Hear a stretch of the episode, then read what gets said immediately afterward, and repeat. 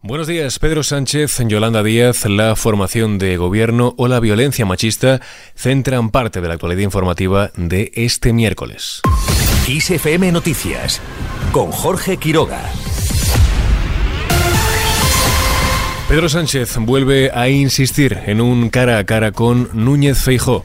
En una entrevista en La Sexta, el presidente del Gobierno ha dicho que considera fundamental contrastar información y propuestas con el máximo responsable del PP y dejar así atrás, insiste, años de difamación e insultos.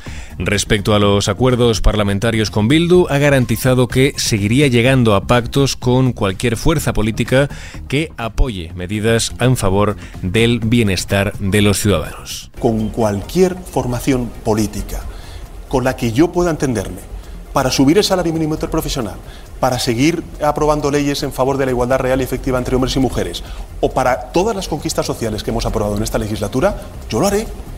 Porque en realidad lo importante no es con el quién se hace, sino el para qué se hace. Por otro lado, Sánchez insiste en un feminismo integrador.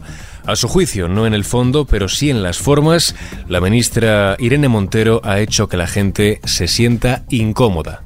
Creo que no en el fondo de las políticas, pero sí en la forma de expresar algunas de las posiciones políticas en relación con el feminismo por parte, en este caso, de la ministra de Igualdad, pues creo que, que, han hecho que, haya gente que se sienta incómoda y, tenemos que contar con todo el mundo, las mujeres, los hombres de 20, de 30, de 40, de 50, de 60 años, en una causa que nos interpela a todos, fundamentalmente a los hombres.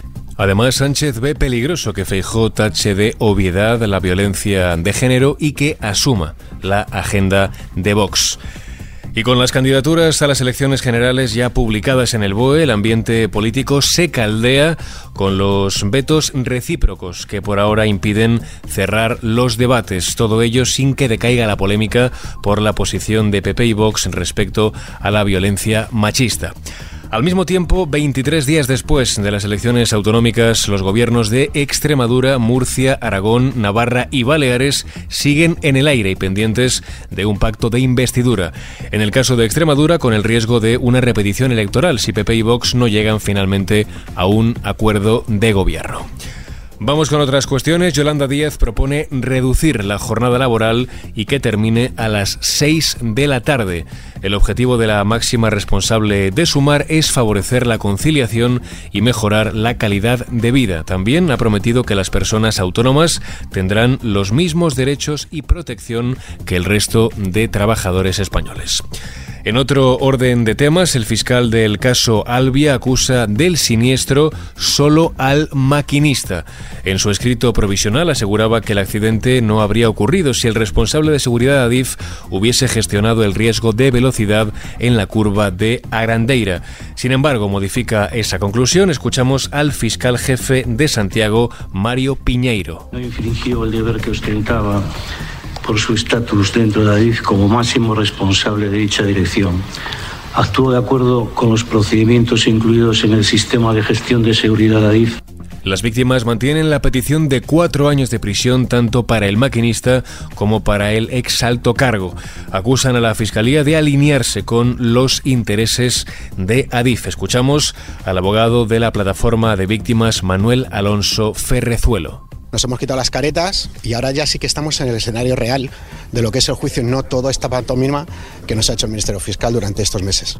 El juicio terminará el próximo 27 de julio, tres días después del décimo aniversario del accidente. Al margen de esta noticia, la presidenta del Observatorio de Violencia de Género pide no usar esta lacra como arma política. Ángeles Carmona insiste además en no dar ni un solo paso atrás en las políticas de igualdad. En declaraciones a la noche en 24 horas dice que cuestionar la existencia de la violencia de género es negar la realidad. Sí, sorprende porque la violencia de género es un delito, un delito que está condenado en nuestro Código Penal, un delito que es un atentado contra los derechos humanos, y no lo decimos aquí en España, lo dicen los compromisos internacionales de los que España forma parte y desde luego que se cuestione la existencia de un delito respecto del cual existen desde el año 2004 hasta ahora cerca de 800.000 condenas por nuestros jueces y tribunales es negar la realidad.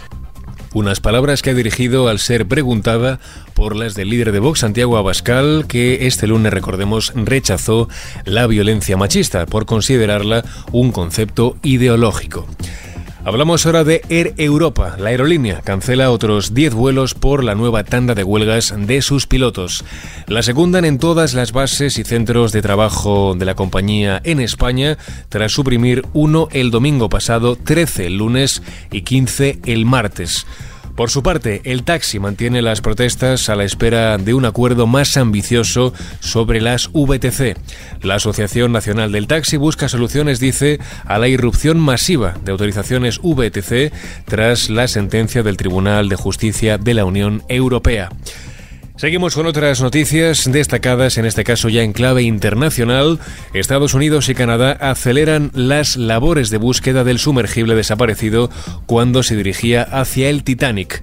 Según informa la Guardia Costera estadounidense, a la tripulación le quedan unas 30 horas de oxígeno. No se descarta que el sumergible haya logrado salir a la superficie, pero por las fuertes corrientes se encuentre ya a muchos kilómetros de distancia. Tendríamos que saber si son capaces los tripulantes del submarino de poder desde dentro abrirlo, que posiblemente para abrirlo pues tenga que actuar o esté previsto que actúe el barco nodriza.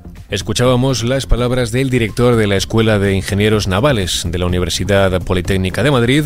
Dicho esto, en caso de que la tripulación siguiese atrapada, los problemas de oxígeno podrían mantenerse. El peor escenario sería que se hubiese producido un problema estructural del batiscafo. Cualquier pequeño eh, fallo a esas profundidades supone la muerte.